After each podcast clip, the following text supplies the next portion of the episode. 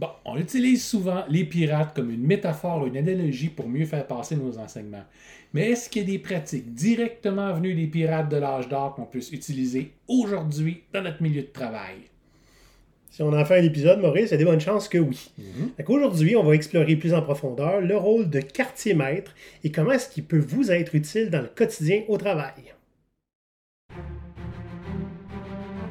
Maurice et Olivier, vos deux gros coachs pirates barbus, en avaient assez d'entendre des inepties comme Mais voyons, on ne choisit pas les gens qui doivent nous botter le derrière Pas de quartier. Ils créent des mutineries positives dans les dynamiques de travail pour créer des pirates partout. Voici leur histoire. Maurice, Olivier? on est des pirates dans l'âme, Mhm. mais aujourd'hui, on va être aussi des pirates dans les faits. On va utiliser des faits historiques. Ton sujet préféré, l'histoire, Maurice, parce que tu es notre historien en chef. Ça a l'air. Oui.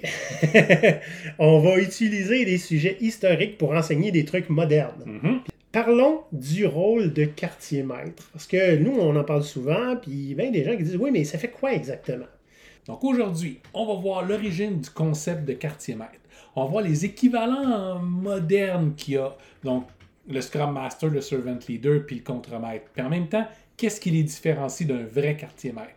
Finalement, on va voir comment mettre en place des quartiers maîtres dans les organisations progressistes ou pas. Aujourd'hui, maintenant. Hmm.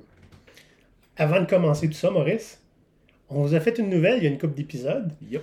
Et ça nous fait plaisir de vous annoncer que cet épisode de podcast est officiellement présenté par GoPirate Canada, un organisme à but non lucratif d'économie sociale. Donc, c'est fait. On a officiellement eu notre, euh, notre, notre, notre incorporation, dans le fond, il y a quelques jours, et on est officiellement un organisme à but non lucratif. Ça faisait un petit moment qu'on en parlait. Très content qu'on- que ça soit fait. Exact. Puis on est un organisme d'économie sociale, c'est-à-dire que vous avez maintenant un rôle non seulement dans notre administration, mais dans notre survie.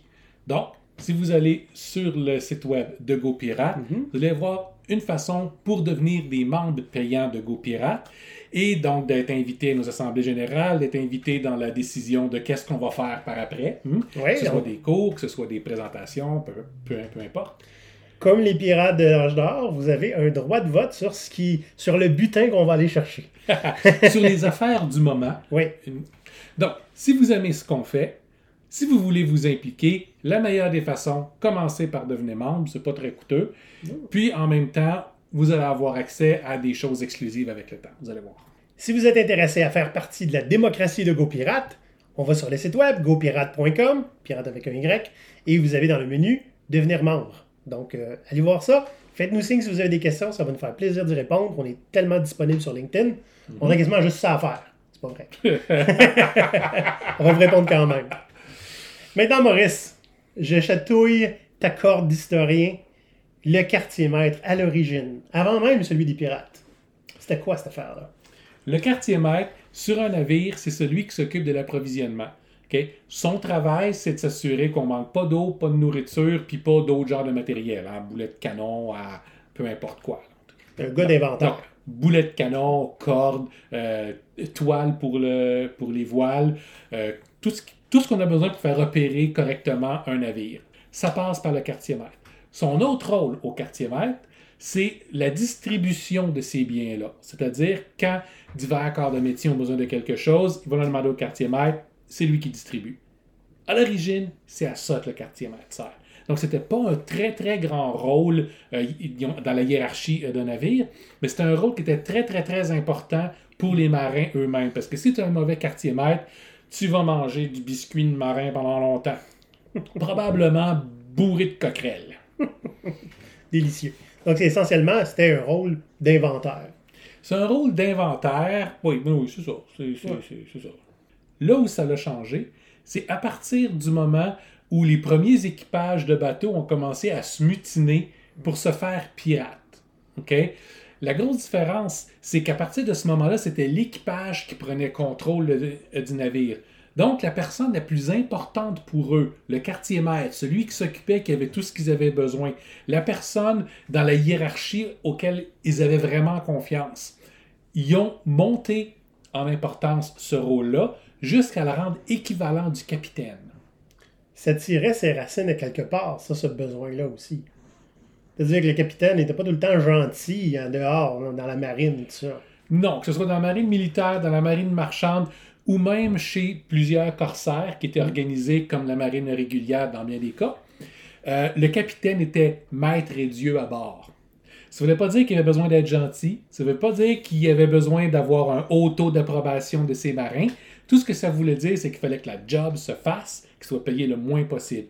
Ce qui veut dire aussi que beaucoup de propriétaires de bateaux, les armateurs, ceux qui équipent ces bateaux-là, et les capitaines, allaient s'assurer de pas nécessairement euh, mettre la meilleure qualité de nourriture ou suffisamment, allaient pas s'assurer de, du bien-être des marins, simplement pour pouvoir s'en mettre un peu plus dans leur poche. Mm. Ça veut dire aussi que quand un marin était blessé, le capitaine se sentait tout à fait dans son droit de l'abandonner en quelque part.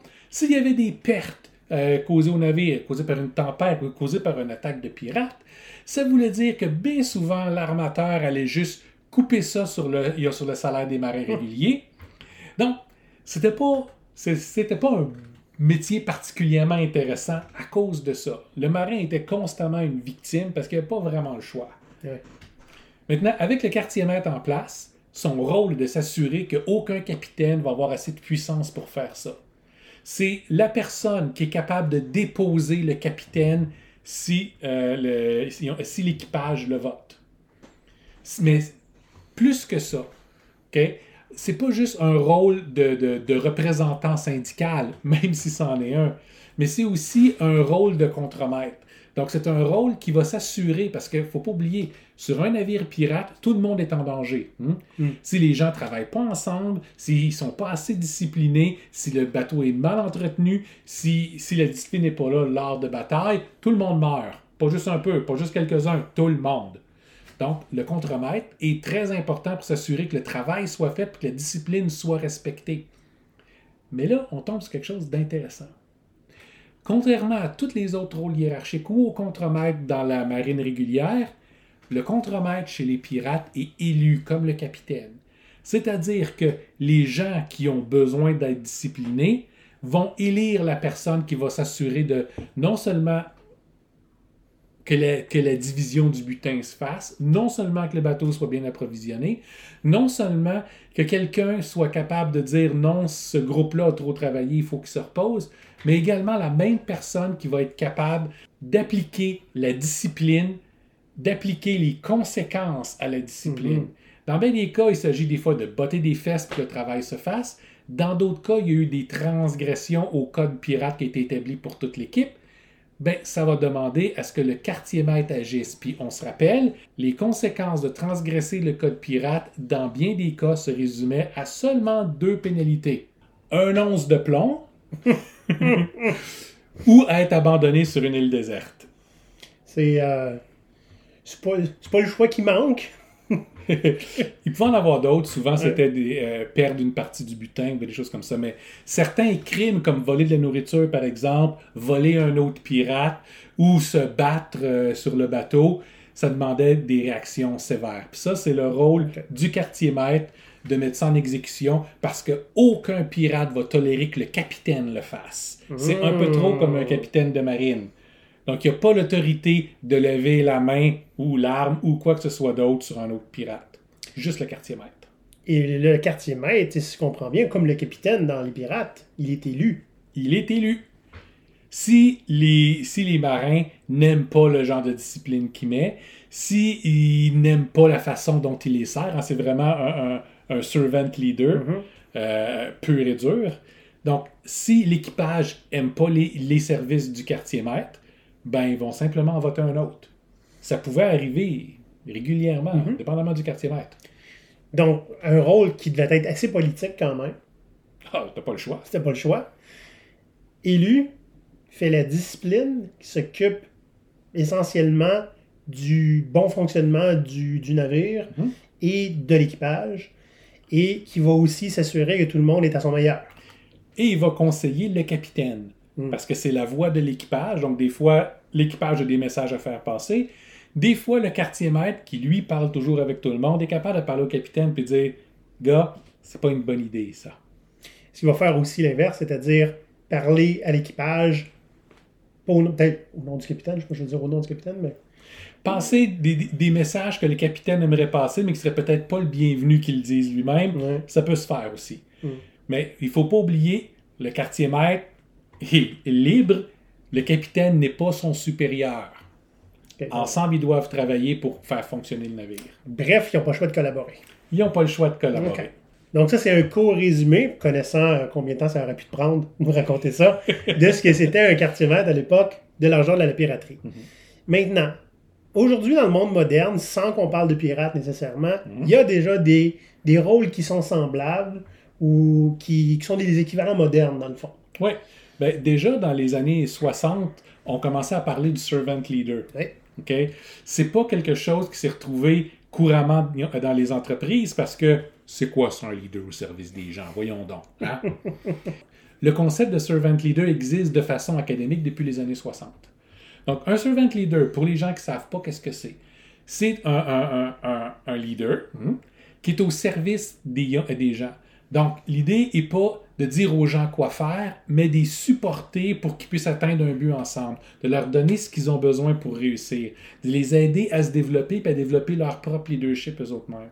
Donc, c'est vraiment un rôle et de leadership et de support. Mais si on avait le choix, le premier entre les deux, on dirait que c'est d'abord et avant tout un rôle de support. Ouais. C'est bon. Ça, ça englobe beaucoup d'autres rôles, dans le fond, hein, presque les deux autres qu'on va parler. Oui et non. OK? Le deuxième rôle, j'aimerais ça qu'on parle du contremaître. OK. Allons-y avec le contremaître. Un contremaître, ça existe depuis bon, l'époque des Sumériens. hmm? C'est un boss, un boss de petits groupes qui est là pour s'assurer que la performance soit maintenue puis que la discipline soit maintenue. C'est une bonne partie de ce que va faire un quartier maître. Mais en même temps, le contremaître, c'est une position hiérarchique. C'est pas élu, c'est nommé. Puis son rôle est de supporter ce que ses patrons à lui veulent. Donc, il n'est pas là pour défendre, pour aider l'équipe en tant que telle. Donc, un bon contremaître va pouvoir se comporter comme un servant leader. Donc, il va pouvoir supporter son équipe dans le but de réussir. Maintenant, il y a bien des contremaîtres qui vont nous écouter, qui vont dire Wow, wow, minute, petit gars. Ma job, c'est pas faire ça. Si je veux être un bon contremaître, ce qu'il faut que je fasse, c'est de prouver qu'on atteigne les cibles de performance. C'est pas là pour être confortable parce que le travail, c'est pas une place pour s'amuser. Ben ça, c'est la mentalité de base d'un contremaître. Et c'est la mentalité de base qu'on va trouver dans la plupart des, des organisations qui considèrent essentiellement leurs employés comme étant des ressources puis des, des, des exécutants, du monde pour travailler, pour, pour extraire de la valeur de l'endroit où ils sont. Donc, il y a une partie du rôle qu'on retrouve chez le contremaître et chez le quartier maître. De nos jours, c'est l'approche qui est différente de la mentalité. Dans le fond, les prémices sont un peu différentes. Ben, même à l'époque, les rôles sont, sont, sont quand même apparentés. Quand le quartier maître s'est fait élire euh, à un poste beaucoup plus élevé euh, par les pirates, l'idée du contremaître était quand même là parce que c'est un contremaître aussi. C'était une notion qui était connue à l'époque. Mhm. Donc ça a été intégré dans le rôle euh, du quartier maître. Donc, il y a- juste évolué, dans le fond, pour le bien de l'équipage, puis euh, pour les besoins de la cause. Exact. Ceux qui travaillent peut-être plus dans le monde des TI, de la programmation, vous êtes habitués d'entendre le Scrum Master. Scrum Master. Un Scrum Master, c'est un. Ce n'est pas un gestionnaire. Un Scrum Master, ce n'est pas un chef d'équipe. Un Scrum Master devrait être un servant leader, là pour encadrer l'équipe puis leur permettre de, de travailler au maximum de leur capacité. Est-ce que c'est toujours le cas? Non. La plupart des Scrum Masters, ce sont des gens qui étaient des gestionnaires, qui ont pris deux jours de cours, puis depuis ce temps-là, ils ont changé de titre. Et c'est pas mal ça qui a changé. Il y a des excellents Scrum Masters qu'on va avoir. Notre intention n'est pas de vous insulter. Mais, mais beaucoup vont quand même approcher leur travail comme un travail de gestionnaire.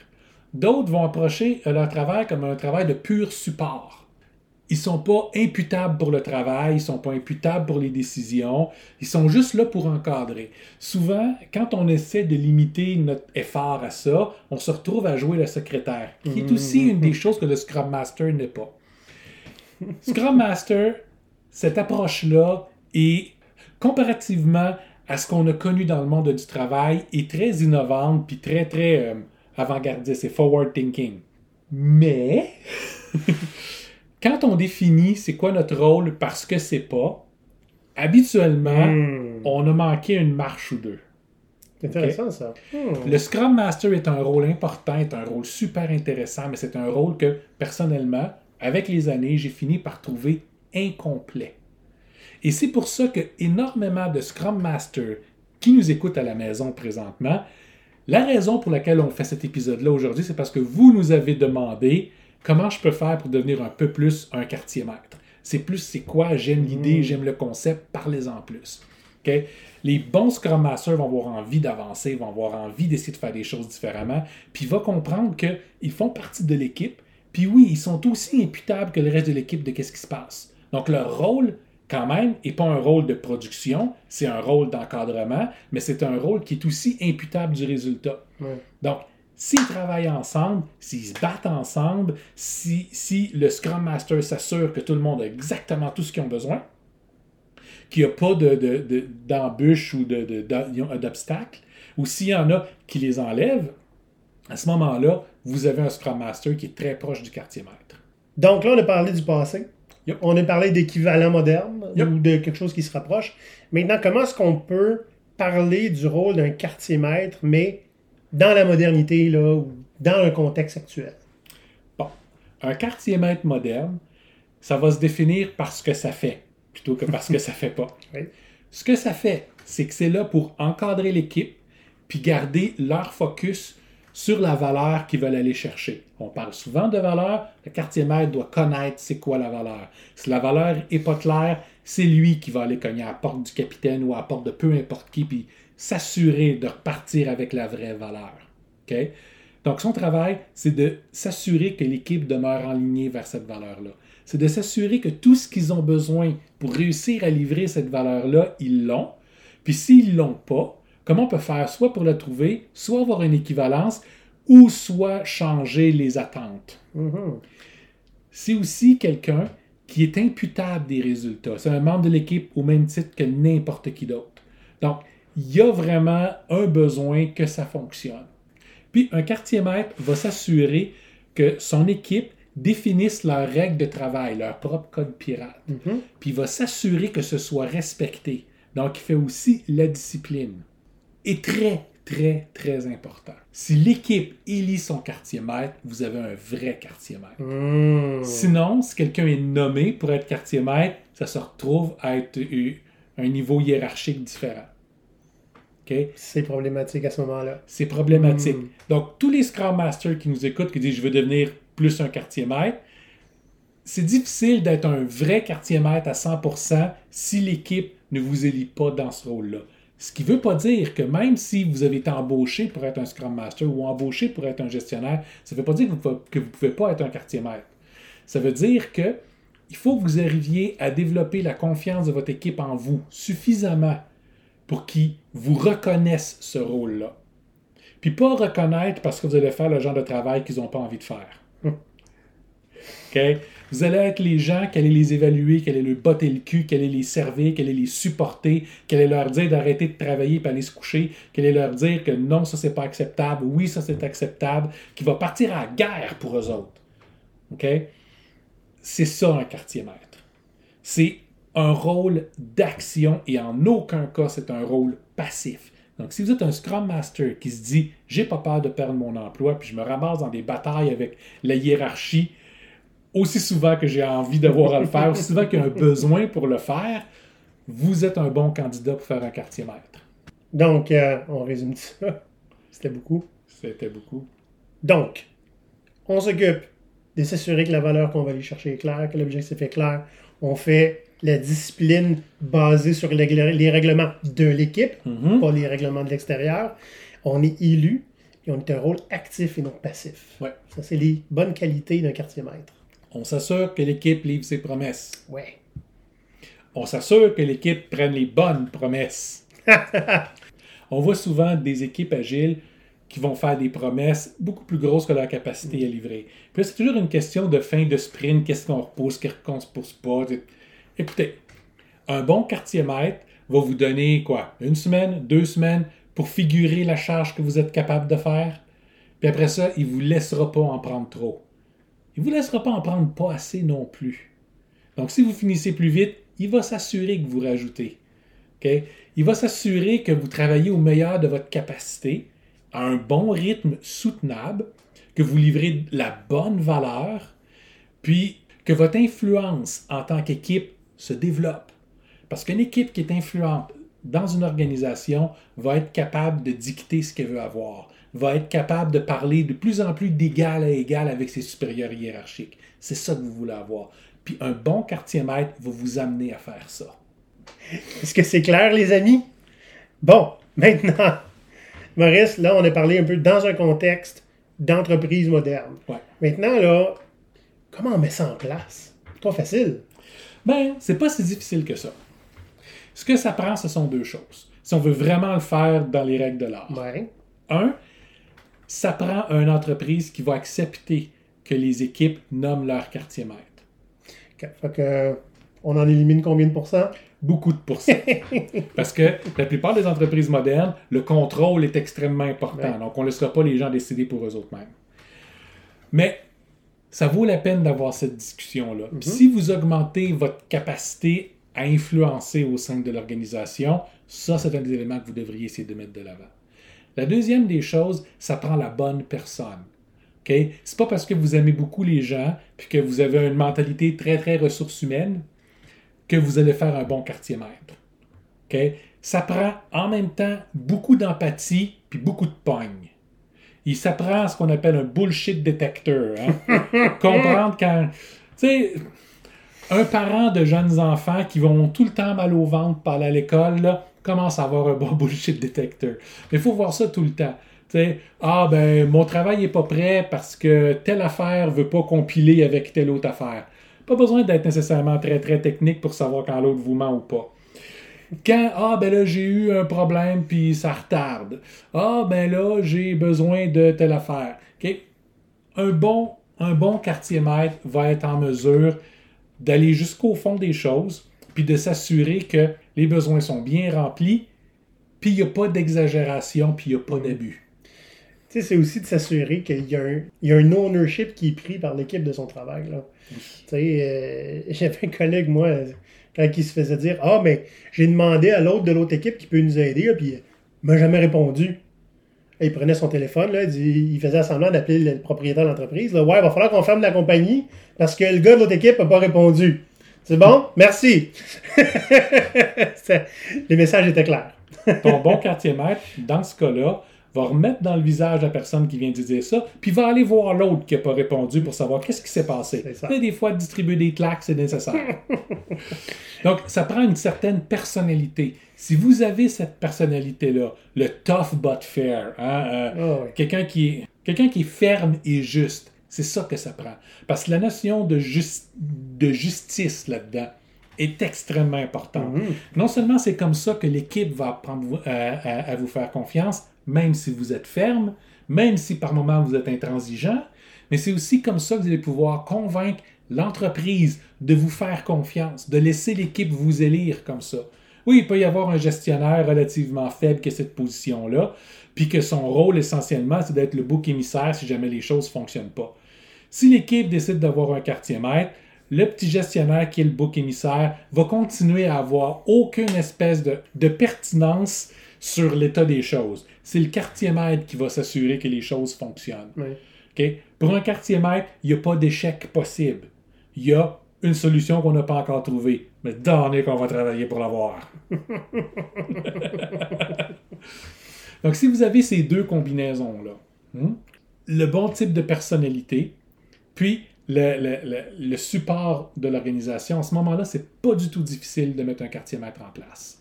Ce qui est difficile, c'est d'embaucher un quartier maître. Hmm.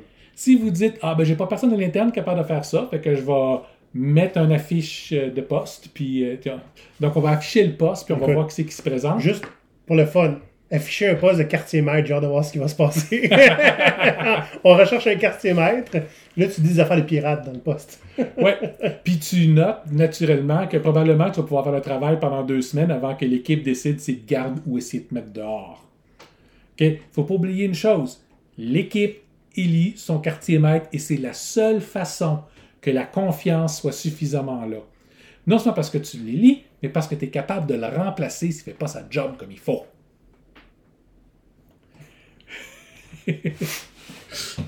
ça peut sembler comme un genre de poste qui va être très instable. Qui est-ce qui voudrait avoir envie de faire ça? Ben, c'est une bonne chose. Parce qu'il y a énormément de gens qui vont vouloir devenir Scrum Master. Parce que c'est comme être gestionnaire, mais sans les responsabilités. Il y a très peu de gens qui vont vouloir devenir euh, un, un quartier maître parce que c'est plus de responsabilités, de plus de façons différentes, puis c'est pas mal de troubles. Mais les gens qui vont vouloir le devenir, là, vous avez trouvé votre bonne personne. Vous avez trouvé quelqu'un qui va avoir envie de prendre soin de son monde puis de donner des résultats, qui va vouloir travailler avec l'équipe. À ce moment-là, ça vaut la peine de les essayer. Beaucoup de quartiers maîtres n'ont pas commencé comme quartier maître. Ils ont fait le travail, ils ont été des matelots pendant longtemps, ils ont servi à différents types de rôles, ils ont été des spécialistes pendant longtemps avant d'être élus comme tels. Leur élection est méritée. Ils ont gagné la confiance au fil du temps. Donc, ma recommandation est n'embauchez pas un quartier maître. Assurez-vous que le quartier maître soit élu, puis émerge. C'est un, métier qui s'apprend. Puis même quand tu es élu quartier maître, tu ne seras pas parfait tout de suite. C'est pour ça, entre autres, que nous, avec GoPirate, on offre des services d'accompagnement pour les quartiers maîtres.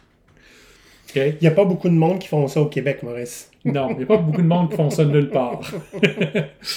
Puis c'est un service qui est, qui est fort abordable.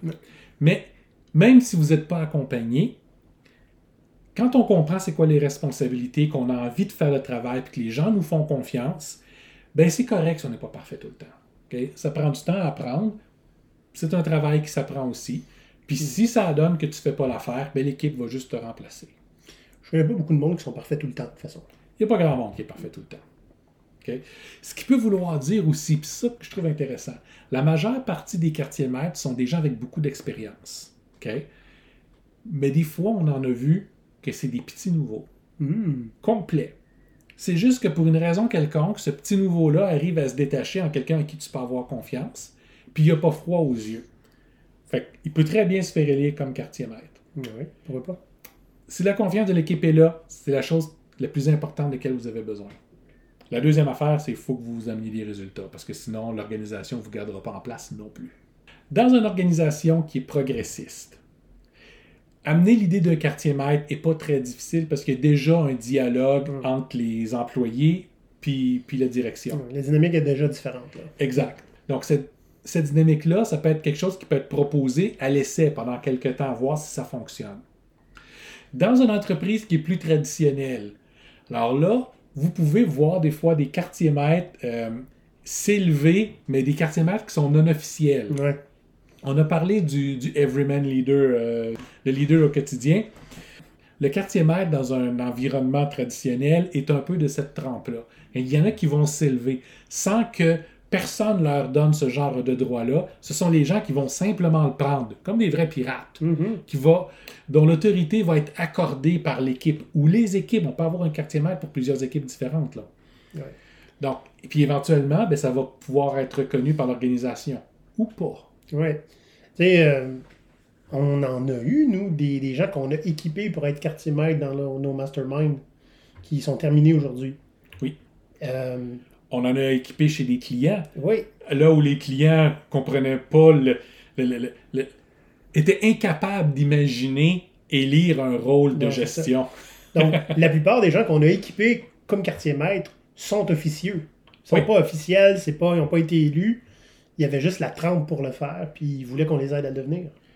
Puis, à date, tous ceux qu'on a accompagnés comme ça font une bonne job.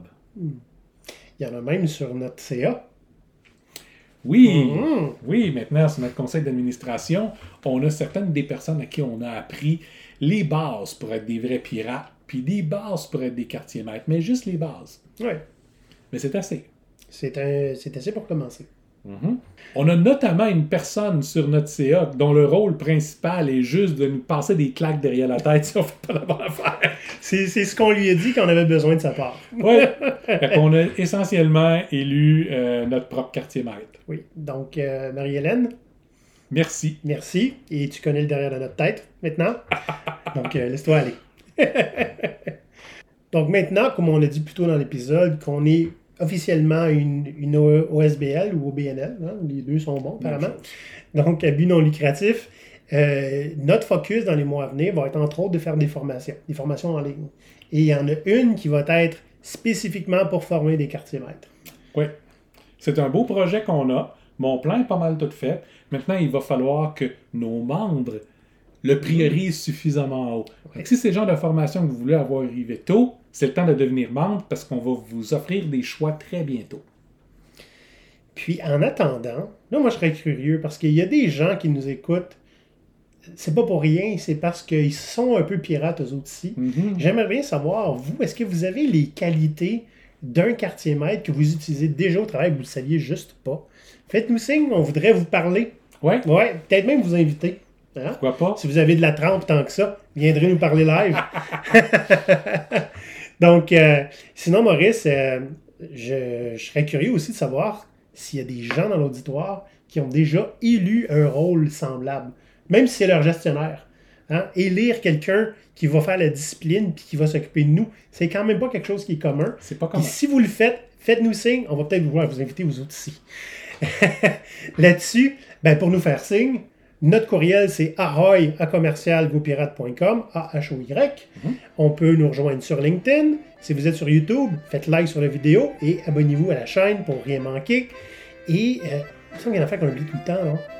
Et n'oubliez pas aussi, on a une newsletter. Si vous, si vous allez sur gopirate.com, vous pouvez vous inscrire à l'infolettre. On va commencer à être un petit peu plus actif avec l'infolettre vu que Des fois, on l'envoie. des fois, on l'envoie et puis, ben, on n'aura pas bien le choix parce que maintenant, on est un organisme, il faut envoyer des nouvelles des Mhm. informations. Donc, allez vous inscrire, ça ne coûte rien, évidemment. On a aussi l'Académie Pirate qui est en place. On va revoir le concept parce qu'on aimerait ça être plus présent dedans puis offrir des, des choses pour tout le monde. C'est un peu comme le membership, mais vous n'avez pas de droit de vote, vous n'avez pas accès à rien qui est privilégié. C'est vraiment plus l'idée de créer une, une communauté. Et on doit l'avouer, à date, on n'est pas très présent. C'est notre faute. On est juste débordé. Ouais, ben, la priorité, c'était de devenir un organisme à but non lucratif. Maintenant que c'est fait, Ben, la priorité est de commencer à sortir les, les premiers services pour eh, tout le monde. voilà. Mais ces services-là, on va les annoncer, entre autres, sur l'Académie Pirate. Oui. L'Académie, la- votre adhésion, c'est gratuit, ça. C'est pas comme le membership. Si vous prenez le membership, vous devenez automatiquement aussi membre de l'Académie Pirate. Maintenant qu'on a tout dit ça, puis qu'on a le gosier sec, moi je propose qu'on aille servir à boire et qu'on vous dise au prochain épisode, chers pirates, à la prochaine. Bye bye. Ciao. pirates.